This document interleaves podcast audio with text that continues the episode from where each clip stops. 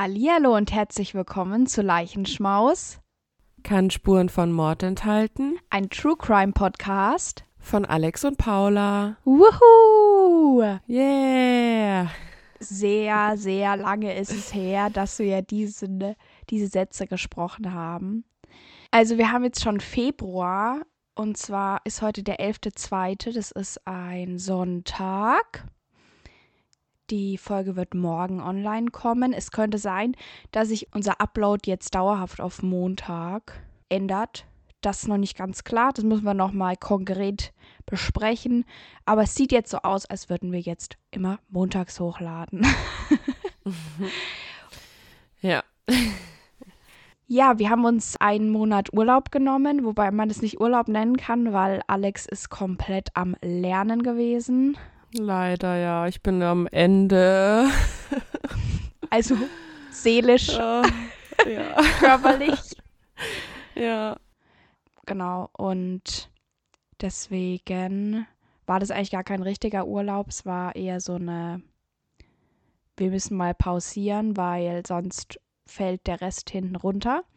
Aber jetzt sind wir zurück und wir haben für diesen Monat schon ein sehr, sehr heftiges Thema. Möchtest du mal sagen, worum es geht?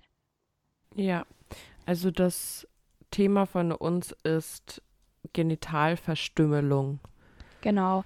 Nennt sich auch FGM, also Female Genital Mutilation. Und ist was sehr, sehr, sehr Schlimmes. Wir werden später noch ein bisschen genauer darauf eingehen, worum es da geht, was genau das bedeutet nach meinem Fall. Und ich möchte aber auch gleich darauf aufmerksam machen, dass der Fall heute wirklich sehr, sehr heftig wird. Also ich glaube, körperlich hat es bei mir so die krassesten Reaktionen hervorgerufen von allen Fällen, die wir bis jetzt gemacht haben. Also so richtiger Ekel und Schmerz, den ich gespürt habe, während ich recherchiert habe. Und deswegen werde ich auch, wenn es in meiner Geschichte zu dem Thema kommt, noch mal eine kurze Triggerwarnung abgeben. Dann könnt ihr sonst einfach mal drei Minuten oder so vorspulen und dann weiterhören. Genau. Bist du bereit? Ich bin bereit. Hast du, ich habe dir gesagt, um wen es geht. Hast du die gekannt? nee, die habe ich nicht gekannt. Okay, dann lege ich jetzt los. Die Mittagssonne brennt in der staubigen Wüste Somalias. So wie jeden Tag. Vares sitzt unter einem Baum im Schatten und ruht sich aus. Allerdings ist das kein normaler Tag im Leben der circa 13-jährigen Nomadin. Sie ist seit mehreren Tagen unterwegs, auf der Flucht vor ihrem Vater und vor ihrem zukünftigen Ehemann. Vares, das heißt Wüstenblume auf Somalisch, ist eine von zwölf Kindern einer Nomadenfamilie. Ihre Familie hütet Schafe, Ziegen, Rinder und Kamele. Sie leben nie länger als drei oder vier Wochen an einem Ort, ziehen dann weiter und bauen ihre Zelte an anderen Stellen auf, um Nahrung und Wasser für die Tiere zu haben. Dabei spielen die Kamele die wichtigste Rolle im Leben der Nomaden. Sie sind wahre Überlebenskünstler. Normalerweise sollte ein Kamel einmal die Woche getränkt werden, hält es aber bis zu einem Monat ohne Wasser aus. Die Kamelkuh kann trotzdem fast jeden Tag gemolken werden, und ihre Milch ist sehr nahrhaft und sättigend. So ernähren sich die Nomaden hauptsächlich von ihrer Milch. Nur selten gibt es Reis oder Mais, und die Tiere werden auch nicht geschlachtet. Dafür werden sie als Zahlungsmittel genutzt. Während man mit einer Ziege zum Beispiel schon einen Sack Mais kaufen kann, wird bei einer Heirat der traditionelle Brautpreis mit Kamelen bezahlt. Das Leben der Nomaden ist abhängig vom Leben der Tiere. Und so besteht auch der Alltag der Nomaden daraus, Wasser und Nahrung für die verschiedenen Herden zu finden, sie zu melken und sicher von Ort zu Ort zu bringen. In Somalia gibt es allerdings sehr lange Trockenperioden, und so kann es Wochen dauern, bis man neue Wasserstellen aufgetan hat. Solange sind die Nomaden dann unterwegs. Vares und ihre Geschwister haben schon früh mitzuhelfen. Jeder hat seine Aufgabe. Das Familienoberhaupt, der Vater, verschwindet dabei immer wieder in die Stadt, um Tiere oder andere wertvolle Dinge einzutauschen. Die Mutter kümmert sich um alle Familienmitglieder sowie die Tiere. Sie kocht, flechtet Körbe und hat dabei auch noch eine gute Ehefrau zu sein. Die Kinder haben vor allem zu gehorchen. Familie Deary gehört zu dem Clan der Darut oder Darot. Ich muss ehrlich sagen, ich weiß nicht zu 100 Prozent, wie man es ausspricht. Die Mehrheit der somalischen Bevölkerung, die Somalis, sind nämlich in Clans aufgeteilt, wobei die Darot 20 bis 25 Prozent der Somalis ausmachen. Sie sind muslimischen Glaubens wie der Großteil Somalias und streng gläubig. Vares, die vermutlich 1965 geboren wurde, und fast alle ihre Geschwister haben keine Schule besucht. Für das Nomadenleben ist diese Form der Bildung weder vorgesehen, noch hätte man sie sich leisten können. Bis 1972 gab es Somalisch nicht als Schriftsprache, weshalb auch keines der Kinder schreiben lernt. Vares genießt das Familienleben in der Wüste. Sie lernt, wie es riecht, bevor der Regen kommt, wie es ist, in der freien Natur unter dem leuchtenden Sternenhimmel zu schlafen, wie ein Leben ohne Uhren ist, in dem man sich nach dem Sonnenstand richten muss. Aber ihr Leben ist für uns alle wahrscheinlich kaum vorstellbar. Jeden Tag, wenn die Sonne aufgeht, fängt die Arbeit an. Eine Pause wird nur gemacht, wenn die Mittagssonne es einem unmöglich macht, weiterzuarbeiten. Und das eigentlich schon ab dem Alter, in dem man laufen kann. Die Mahlzeiten bestehen aus Kamelmilch. Wenn es gut läuft, zweimal täglich. Wenn es schlecht läuft, mehrere Tage gar nicht. Aber Wahres kennt kein anderes Leben und ist auch heute noch froh über ihre Kindheit in der Wüste das Leben mit den Tieren und ihrer Familie sowie anderen Familien ihres Clans. Im Gegensatz zu ihrer älteren Schwester Aman war Vares immer schon ein aufmüpfiges Mädchen. Das bedeutet, dass sie eine eigene Meinung und auch Willensstärke zeigt und sich nicht den Älteren und vor allem nicht den Männern unterwirft. Damit eckt sie vor allem bei ihrem Vater oft an. Doch bei einem Thema ist sie eine vorbildliche Somali. Sie will, wie ihre jugendliche Schwester, auch eine Erwachsene werden. Da ist sie vermutlich erst fünf Jahre alt. In Somalia ist man davon überzeugt, dass die Genitalien einer Frau etwas Schmutziges sind. Das Mädchen zwar damit geboren werden, diese aber unbedingt entfernt werden müssten. Die unreinen Körperteile werden abgeschnitten und danach ist man eine Frau. Nur so können die meist noch jungen Mädchen verheiratet werden.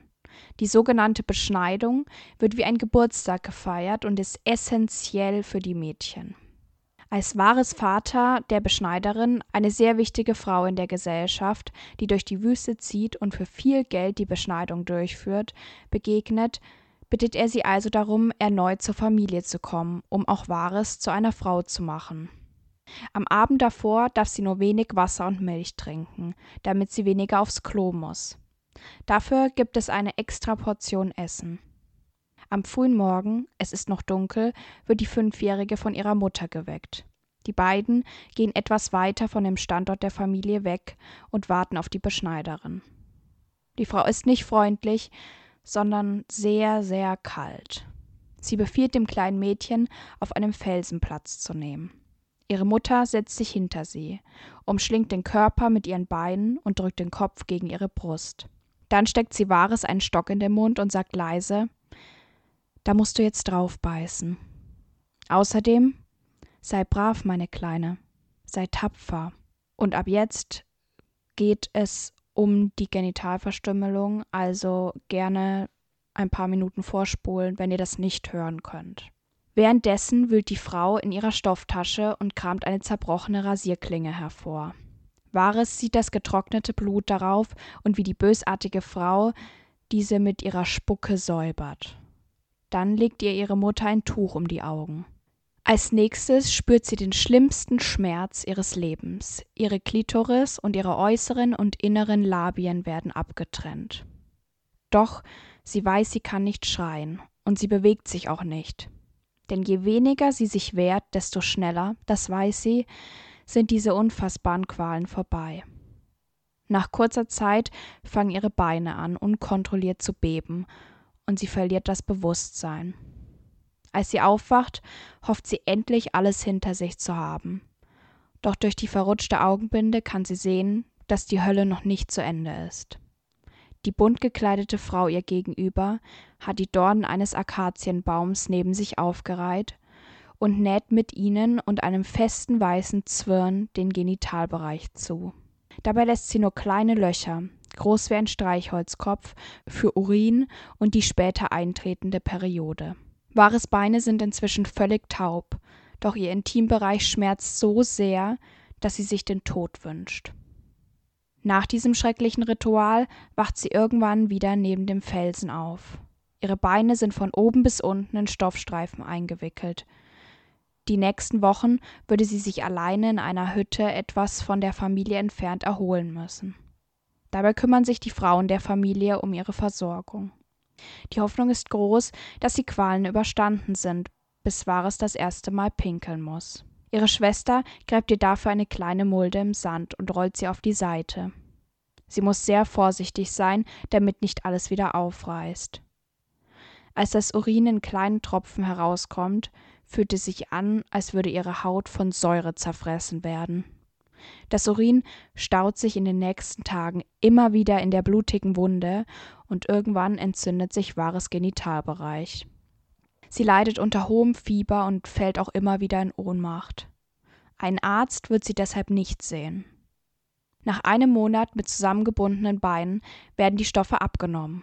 Aber laufen darf das kleine Mädchen trotzdem noch nicht. Sie muss weiterhin sehr vorsichtig sein. Als die riesige Wunde verheilt ist, bleibt nur eine Narbe auf einem sonst glatten Stück Haut zurück. Der Genitalbereich ist verschlossen, bis ihn der Ehemann in der Hochzeitsnacht gewaltsam öffnen wird. Als Wahres 13 Jahre alt ist, soll sie verheiratet werden. Jungfrauen sind auf dem Heiratsmarkt sehr gefragt und so sucht ihr Vater einen Mann, der gutes Geld für sie bezahlt.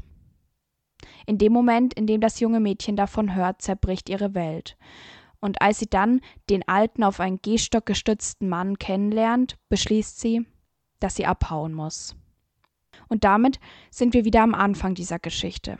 Wahres flieht seit Tagen durch die Wüste. Ihre Mutter hilft ihr bei der Flucht, aber den Weg in die Hauptstadt Mogadischu, in die sie will, muss sie alleine gehen. Die Jugendliche schafft es zu ihrem Onkel nach Galsayo. Allerdings will dieser sie wieder zurückbringen und Wahres flieht weiter diesmal wirklich nach Mogadischu.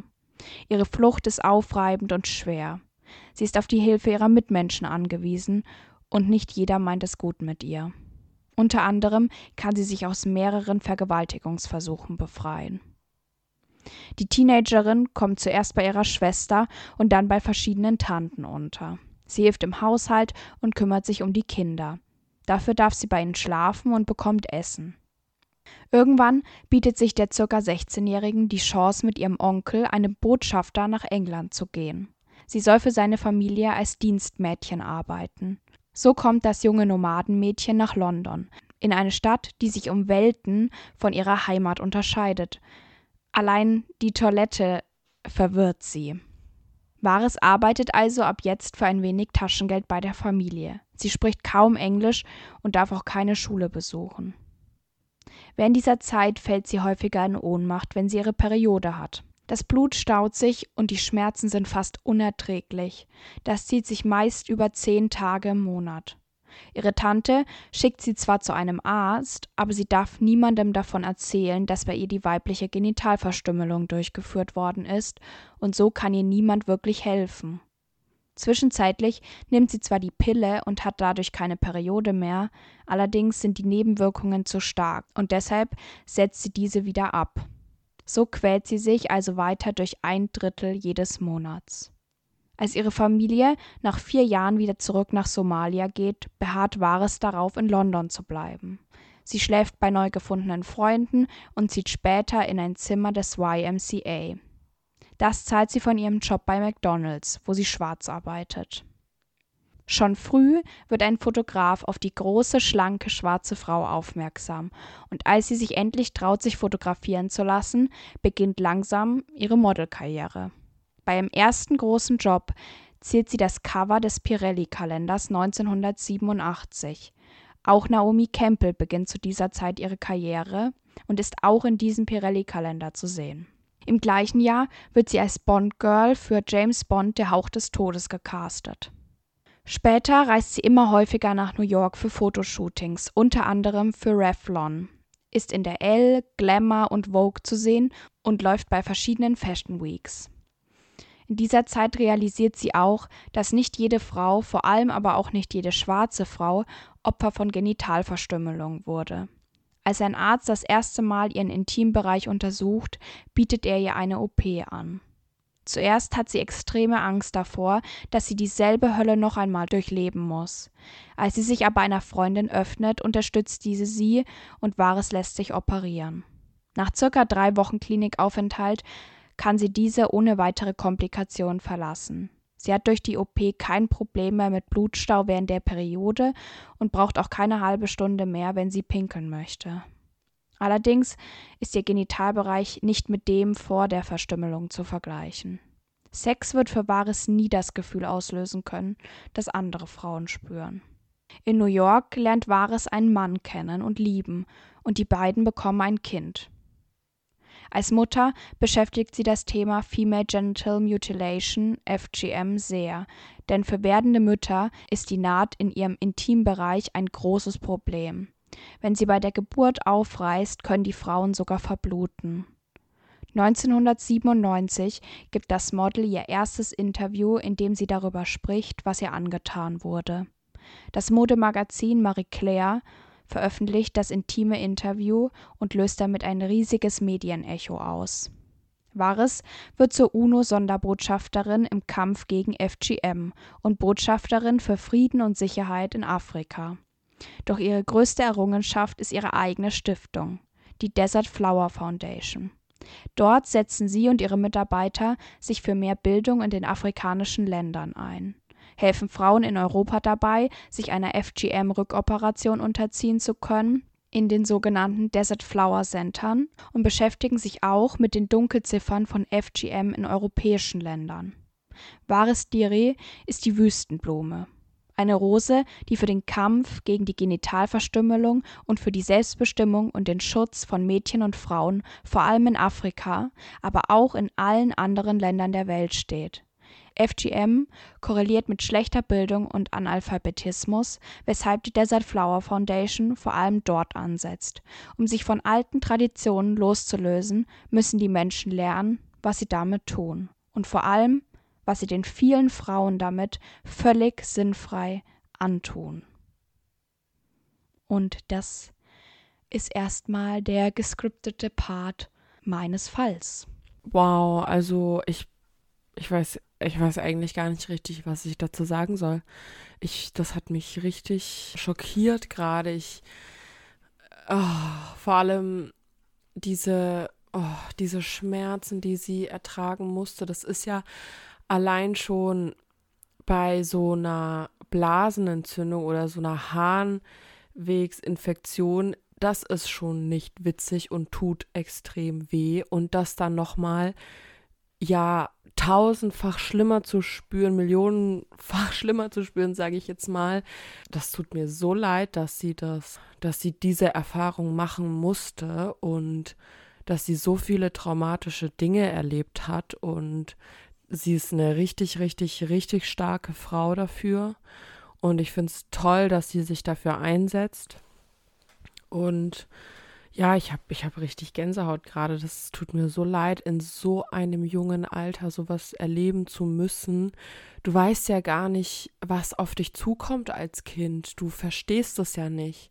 Du spürst nur die Schmerzen, die du da hast. Aber generell, wieso das generell falsch ist, sage ich jetzt mal, aus diesen Gründen und ein Kind zu verstümmeln, also das das geht nicht. Ich frage mich, wie sie das so machen können auch. Also, weil die müssen doch wissen, wie sehr das dem Kind wehtut und was es für Folgen hat und haben kann. Ja, also ist tatsächlich so, ich habe die meisten Informationen, die ich jetzt heute in dem geskripteten, geskripteten Part hatte, aus ihrem Buch. Das heißt mhm. Wüstenblume und die Frau heißt eben wirklich Wahres Das Buch ist tatsächlich sehr bekannt. Es gibt auch einen Film dazu. Ich würde aber eher das Buch empfehlen, weil da ist es, glaube ich, nochmal ein bisschen härter, aber realitätsgetreuer dargestellt und nicht so toll hier die somalische Frau, die dann Supermodel geworden ist, weil eigentlich ist es nicht der Punkt, sondern das ist eine Frau,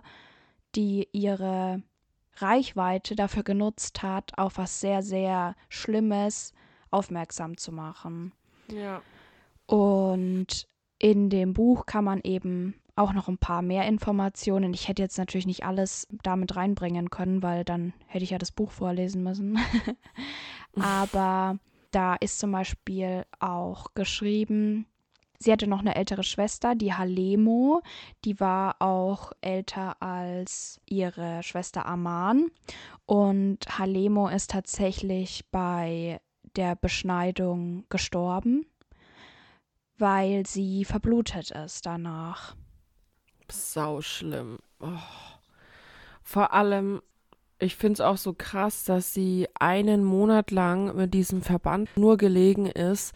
Das kann sich doch alles auch entzünden, wenn das nicht regelmäßig sauber gemacht wird und so. Ja, ja, also es ist tatsächlich auch so, dass ich finde, es ist eigentlich mehr ein Wunder, dass das so viele Frauen überleben. Ja. Genau, also viele Frauen sterben da auch an eben Verblutung oder an dem Schock, während das Ganze passiert, mhm. an einer mhm. Infektion oder auch an Wundstarkrampf. Und die, die es halt überleben, die leiden halt ihr restliches Leben darunter. Also, ich muss auch sagen, diese Rasierklinge, als ich das gelesen habe, dass es eine mhm. Rasierklinge war, da war noch Blut von jemand anderem. Das ist mhm. also ganz, ganz schrecklich, aber tatsächlich wird das auch mit Scherben durchgeführt oh oder mit spitzen Steinen. Sau schlimm, oh mein Gott, oh mein Gott. Also, das ist wirklich einfach nur barbarisch und äh, total widerlich. Vor allem, wieso wird das überhaupt gemacht, wenn es eh dann dazu kommt, dass bei der Ehe das eh alles wieder aufgerissen wird? Nee, also es ist so, dass es gibt. Also halt, ne, nach beim Sex. Ne? Es ja. gibt unterschiedliche Formen von Female Genital Mutilation. Und Vares ist Opfer von der extremsten Form geworden. Das nennt sich auch pharaonische Beschneidung oder Infibulation. Und da ist es eben so, dass sowohl Klitoris komplett rausgeschnitten wird und die inneren und äußeren Labien werden eben entfernt. Auch bekannt als Schamlippen für alle, die den Begriff nicht kennen. Das wird dann verschlossen und eben nur mit so Löchern versehen, dass man pinkeln kann, die so klein sind und für den Sex wird das dann aufgetrennt, teilweise mit Messern oder mit anderen Gegenständen. Und aber halt auch nur so weit wie es muss. Die lassen das schon sehr eng noch trotzdem. Und oft wird es dann zum Beispiel nach einer Schwangerschaft auch wieder zugenäht. Also wenn die ge gebärt hat, dann ähm, nähen die das wieder zu, dass es halt wieder enger ist. Es gibt noch weitere Typen von FGM und zwar einmal die Klitoridektomie. Ich weiß gerade nicht, ob ich das richtig betont habe. Da ist es auf jeden Fall so, dass äh, teilweise oder vollständig der äußerlich sichtbare Teil der Klitoris entfernt wird, teilweise auch mit der Klitorisvorhaut. Und dann gibt es noch den anderen Typ, die Exzision. Das ist die teilweise oder vollständige Entfernung der äußeren Klitoris und der inneren Labien. Teilweise werden auch die äußeren Labien dabei mit abgeschnitten. Und dann gibt es noch einen vierten Typ, das sind halt alle anderen Genitalverstümmelungen, wo es um Einstechen, Durchbohren, Dehnen, Ausbrennen, sowas geht. Ausbrennen. Ja. Oh mein Gott, ich ich muss sagen, ich habe gerade richtig, der Leo ist auch gerade bei mir, ich habe gerade richtig, ja, das Weinen angefangen, weil ich finde, das ist so schlimm. Wie kann man das einem Kind antun? Das klingt so, also es klingt nicht schrecklich, es ist schrecklich. Es, das, ich kann, ich finde nicht mal ein Wort dafür, was beschreibt, wie schlimm das ist. Das sind doch solche Schmerzen und also nur weil der, weil es so angesehen wird, dass die Genitalien der Frauen als, äh, was hast du da gesagt? Als, schmutzig. Als schmutzig angesehen werden. Also, was, was, nur deswegen verstümmelst du ein Kind so sehr, weil du findest, dass es die Genitalien schmutzig sind. Sowas geht ab bei dir. Ich, ich verstehe das nicht. Das ist so ein Riesenproblem, Alter. Und ihr müsst doch eh schon genug leiden als Frau. Und dann hörst du noch sowas. Ich, ich bin, ich bin so schockiert. Es tut mir so leid, dass sie das erfahren musste. Oh, das, ich, ich weiß nicht, was ich sagen soll dazu. Das ist schlimm. Ja, und es ist so, dass die meisten Genitalverstümmelungen zwischen dem Alter von 6 bis 13 durchgeführt werden. Tatsächlich ist 13 auch so ein typisches heiratsfähiges Alter.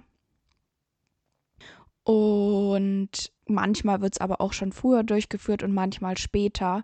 Dadurch, dass eben diese Beschneiderinnen da so wichtig sind, das sind häufig so Art Hebammen, hat nichts damit mhm. zu tun, was wir unter Hebammen verstehen oder sehr wenig, ähm, aber die muss man ja erstmal bekommen und die sind ja sehr gefragt und wie bei ihr jetzt, wenn die eben als Nomaden leben, dann müssen die die auf, also sobald die die finden, sagen sie halt, ja, komm dann und dann, such uns und dann muss die irgendwie schauen, wie sie sie halt findet. Genau, es ist so, dass der größte Anteil an Genitalverstümmelung, also es findet auf allen Kontinenten der Erde statt, aber der größte Anteil von 15- bis 49-Jährigen, die beschnitten sind, laut Plan International, da habe ich die Daten her, sind in Somalia 98 Prozent, Guinea 97 Prozent, Djibouti 93 Prozent, Sierra Leone 90 Prozent, Mali 89 Prozent, Ägypten und Sudan jeweils mit 87 Prozent und Eritrea mit, 8, äh, mit 83 Prozent. Und aufgrund von Migration gibt es halt auch immer mehr beschnittene Frauen in Europa. Da ist es aber auch so, dass Beschneidungen eben in europäischen Ländern durchgeführt werden und auch in asiatischen Ländern. Malaysia, da gibt es wohl auch sehr viel Beschneidung. Und es ist tatsächlich so, dass es wohl auch Ärzte gibt, die sowas machen. Unter der Hand natürlich. Wow. Aber das habe ich eben bei der Desert Flower Foundation beziehungsweise auch in ihrem Buch gelesen. Somalia ist ein muslimisches Land, so wie viele der anderen, die ich aufgezählt habe, auch. Aber damit hat FGM eigentlich erstmal nichts zu tun, denn das gab es schon lange vor den großen Weltreligionen, wird eben auch von christlichen Menschen durchgeführt in den Ländern, unter anderem. Äh, das ist also eine Tradition, die ist älter als diese Religionen sind. Es gibt auch keine Weltreligion oder keine Religion überhaupt, die diese Tradition vorschreibt oder unterstützen würde. Und FGM hängt halt auch sehr stark damit zusammen, dass die Frauen als Ware betrachtet werden und auch zwangsverheiratet werden. Also es gibt da auch überhaupt kein Recht darauf, irgendwie mitzuentscheiden, eigentlich oder kaum. In höher gebildeten Schichten ist es noch eher so, als jetzt zum Beispiel bei ihrer Familie, bei diesem Nomadenleben. Es ist einfach wichtig, dass die Kinder dann verheiratet werden. Dann muss man nicht mehr für sie sorgen oder man hat jemanden, der halt hilft. Man kriegt ja Geld bzw. Kamele dafür. Und genau, das braucht die Familie und deswegen wird es auch so gemacht.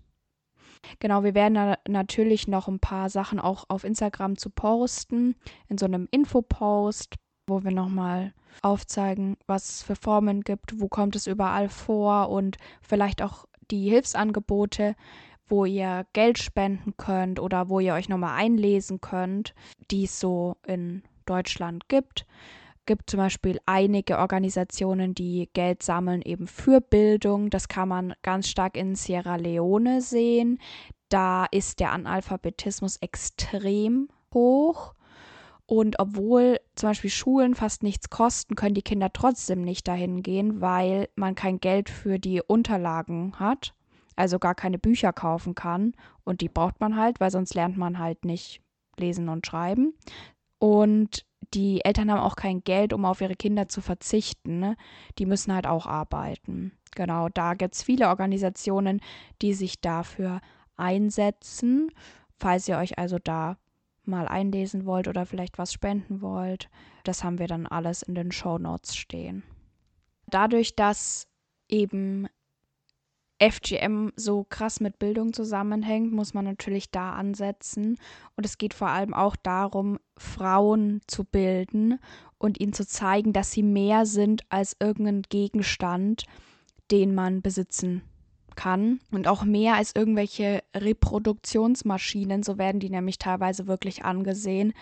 In Somalia ist es auch so, da unter dem Clan der Darod, dass die, das ist nicht überall erlaubt, aber dass die auch in ihrem Glauben, in ihrem muslimischen Glauben, sagen, dass eine Vielehe in Ordnung ist. Also viele haben Polygamie so auch der Vater von Vares, erst relativ spät, da hat er sich eine sehr, sehr junge Frau noch geholt.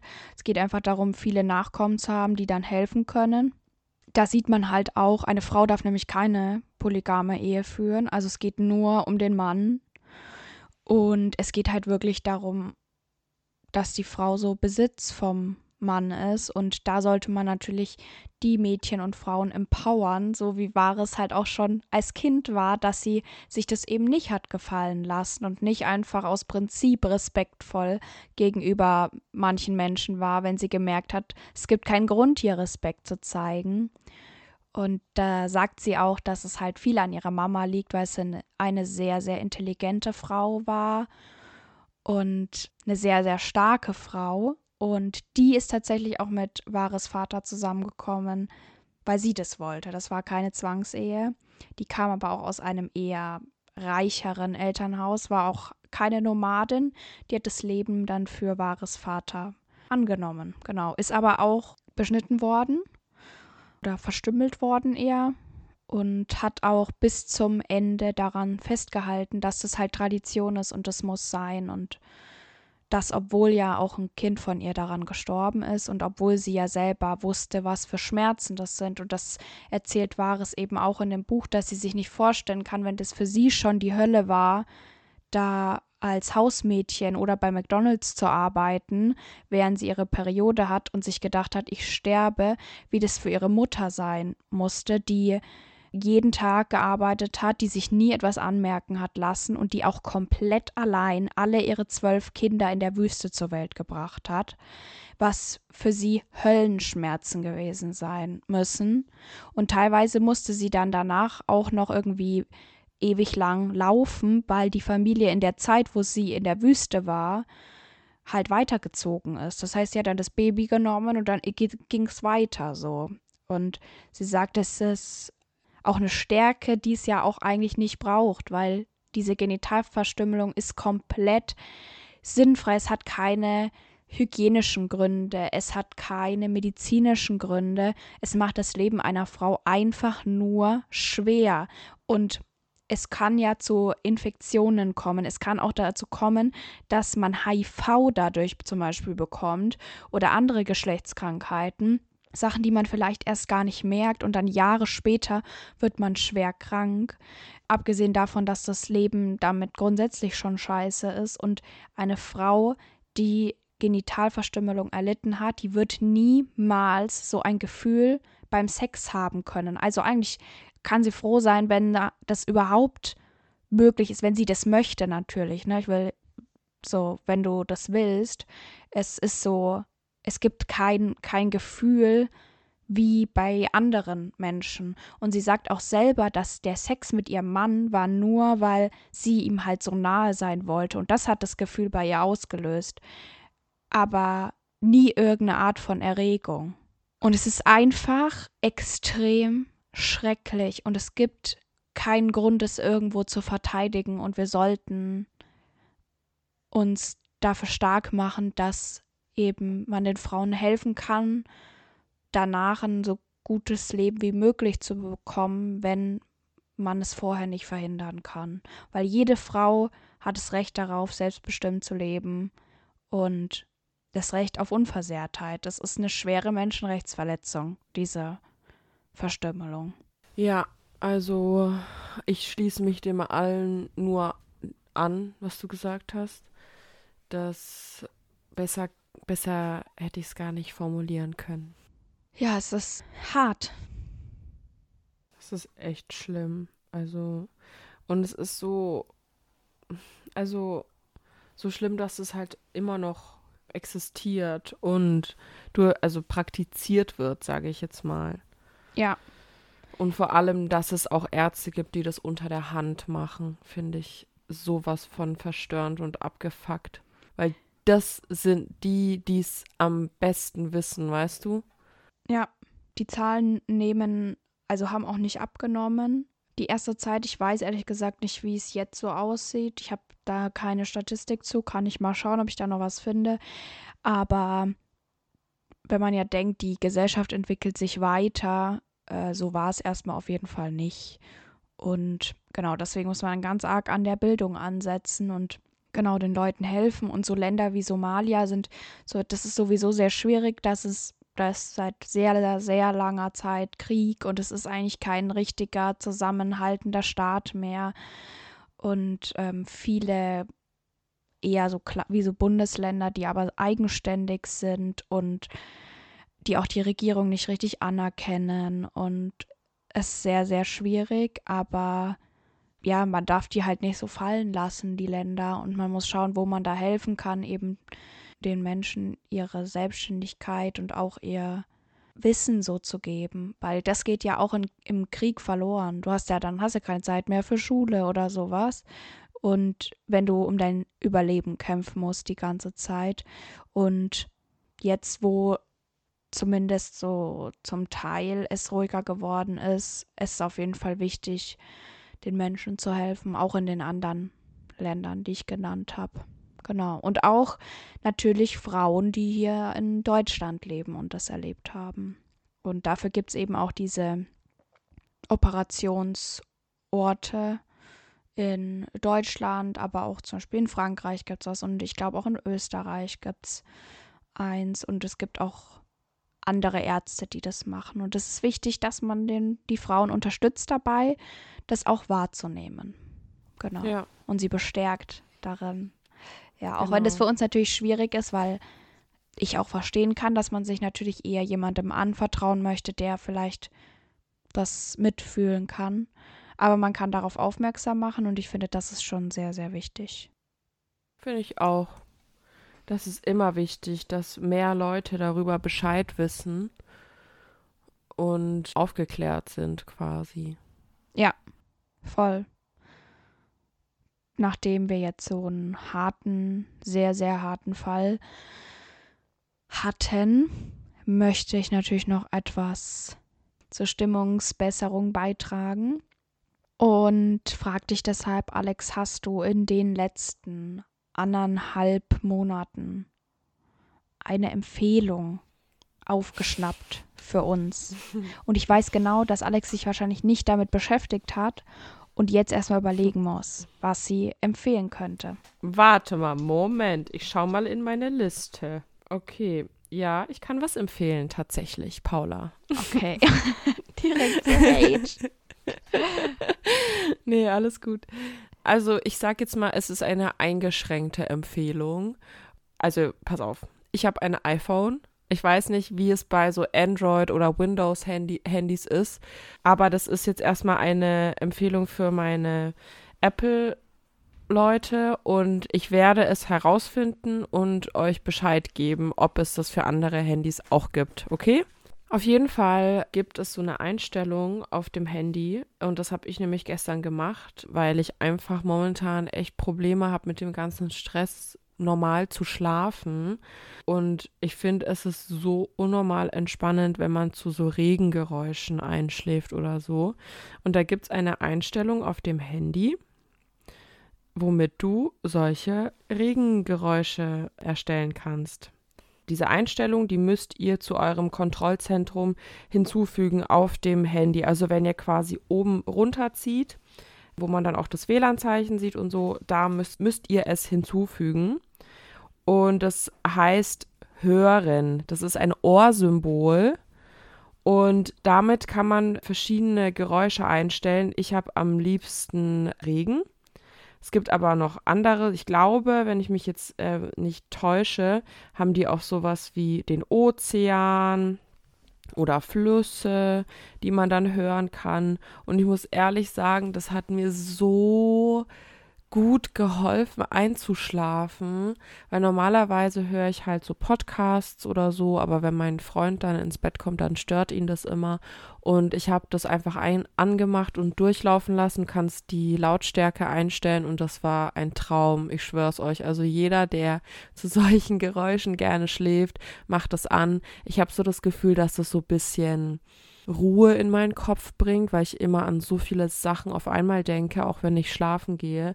Und das sorgt so dafür, dass mein Kopf einfach still ist. Wisst ihr oder weißt du, was ich meine? Ja. Das ist ein sehr schönes Gefühl. Also, das ist meine Empfehlung.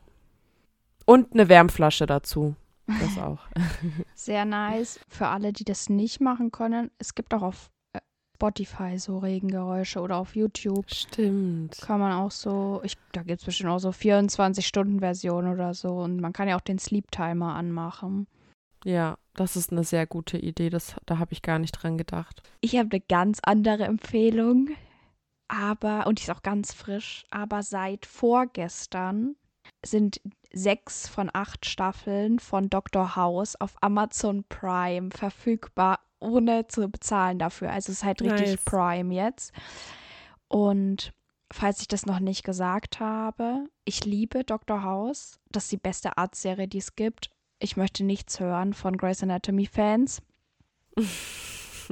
Und ja, gönnt euch das. Also ich weiß nicht, wie lange ich darauf gewartet habe, dass ich das endlich so gucken kann und auch mal auf Englisch gucken kann. Weil es lief ja auch eine Zeit lang im Fernsehen, aber da läuft es ja immer äh, mit Synchronsprechern genau, ich finde es sehr, sehr, sehr geil. Dr. House einfach mega. 10 von 10. 11 von 10 Punkte kriegt das von mir. ja, Dr. House finde ich auch cool. Und dann kommen wir zu Graus oder Schmaus. Yeah. Soll ich anfangen oder willst du anfangen? Du fängst an. Okay. Das ist ein, das ist sehr komisch, wenn ich das jetzt sage, aber ich weiß ganz genau, Paula, dass du das auf jeden Fall mitfühlst, wie ich. Wenn man sich so Pickel ausgedrückt hat oder so, ich finde das, ich mag das Gefühl von dem Desinfektionsmittel. Wenn es so brennt. Wenn das dann so, ja. wenn das so ein bisschen brennt. Oder wenn man sich so die Augenbrauen zupft oder so so dieses leichte Pieksen, das, ich weiß nicht warum, aber ich mag das Gefühl. Also das bei dem Augenbrauen-Ding habe ich nicht so krass, weil da muss ich immer niesen von und das nervt mich irgendwie oh, extrem. Ja. Verstehe ich. aber das mit dem Brennen ist einfach zu 100 Prozent so. Ich weiß noch, dass mein Opa immer so Desinfektionsmittel hatte, was nicht brennt. Also kinderfreundlich, ja. ne? Ich ja, gehasst. ohne Alkohol. Ja, gehasst habe ich Versteh das. Verstehe ich. Weil ich, das muss dann schon wehtun, damit ich auch weiß, dass ich ja. es desinfiziert habe. Ist so. Ist so, voll. Also ich muss sagen, ähm, ich habe auch ein Wunddesinfektionsspray daheim ohne Alkohol. Ich meine, bei so großen Wunden würde ich mir niemals so Fett Alkohol drauf machen. Aber so eben im Gesicht oder so, bei so Pickeln und so, da ist das auf jeden Fall gut, weil dann ja, dann ja, weiß so man, kleine. es ist sauber und. Genau. ja. Das, das gibt einem dieses Gefühl von Sauberkeit und das hatte ich sonst nicht. Ja. ich fühle es total. Also, mein Freund und ich, wir haben kein Auto, das heißt, wir müssen immer zu Fuß einkaufen gehen. Also wir könnten natürlich auch Bus fahren, das wäre total unnötig, weil so weit ist der Weg nicht. Und das bedeutet, wir gehen mit einem Rucksack einkaufen jeder und dann haben wir noch so Taschen, falls wir halt noch mehr Sachen haben. Mhm. Und da haben wir ein ganz großes Problem. und zwar ist das, dass ich finde, es ist immer besser, den Rucksack voll zu packen, sodass der das schwerste ist. Mhm. Und dann müssen die Taschen, da kommen nur so leichte Sachen rein oder so ein paar. Mhm. Und mein Freund findet, es ist genau umgekehrt. Also der macht den Rucksack nie so schwer wie ich und hat dafür schwerere Taschen dann zu tragen. Und ich finde das richtig, richtig dumm. Mhm. Also mein, mein Schmaus ist sozusagen Rucksack schwer, Taschen leicht zum Umhängen, weil das andere ergibt für mich keinen Sinn. Bei einem Rucksack ist das Gewicht ausbalanciert so ein bisschen. Das heißt, es ist Mhm. insgesamt nicht so schwer auf einer Seite zu tragen. Außerdem rutscht dir der nicht runter und du hast den halt fest im Griff. Und bei so Einkaufstaschen, wenn die dann mal runterrutscht oder dann hältst du die mal in der Hand oder dann musst du die Schulter wechseln, weil die immer zu schwer sind. Ich verstehe das nicht. Also ich bin voll bei dir, Paula, weil ich mache das nämlich auch immer so, aber vor allem allein aus dem Grund, weil ich Angst habe, dass die Tasche mir reißt, wenn da, weil das ist mir schon mal passiert. Das ist halt übelst der Abfuck, wenn du da mit einer kaputten Tasche mit so vielen schweren Sachen drin rumlaufen musst. Ich bin auf jeden Fall Team Rucksack schwer bepacken und leichte Tragetaschen haben. Ja. Ich fand es, finde es wichtig, dass wir das hier mal ansprechen, weil ich hätte auch gern eure Meinung. Ich denke, ich mache bei Spotify diese Umfrage unten mal, damit ich einfach mehr Leute habe, die auf meiner Seite sind und ich weiter über meinen Freund haten kann beim Einkaufen. Weil ich sage dann Ja. immer, die ganzen schweren Sachen sind jetzt in meinem Rucksack und dann tust du den nur so mit so Fuzzi-Sachen da be beladen. Und am Ende trage ich nämlich das ganze schwere Zeug und er hat gar nichts Schweres mehr. Oder du lässt ihn mal zuerst beladen, dann kann er die Taschen voll machen und du packst so lange die Sachen in den Rucksack und dann hat er das schwere Zeug zu schleppen. Ja, also ich weiß auch nicht, aber das ist so automatisch. Bei mir kommt auch immer so Milch, kommt dann nach ganz ja, unten. bei mir auch. und so, so Gläser oder sowas. Ne? Genau. Also so, keine Ahnung, so Joghurtgläser oder Essiggurken oder sowas. Genau, es kommt nach ganz unten, weil das ist auch so schöne Grundlage, das steht dann so Genau. gut da. Ja. Also wirklich, jedes Mal diskutieren wir da beim Einkaufen drüber. Also nicht wirklich. Ihr müsst euch keine Sorgen um meine Beziehung machen. Es ist alles im Rahmen. Sehr gut. Aber ja, genau. Ich bin mal gespannt, was eure Meinung dazu ist. Ich bin sehr froh, dass du auf meiner Seite bist, Alex. Ich habe auch nichts anderes erwartet. ja, und ich bin sehr froh, dass wir wieder hier sind und wieder Mhm. unseren Podcast aufnehmen. Und ich bin gespannt auf die zweite Folge diesen Monat. Ich hoffe, ihr auch. Ich drücke euch ganz fest. Ich habe nichts mehr zu sagen und wünsche euch einen schönen guten Morgen, Mittag oder Abend. Bis zum nächsten Mal. Ciao.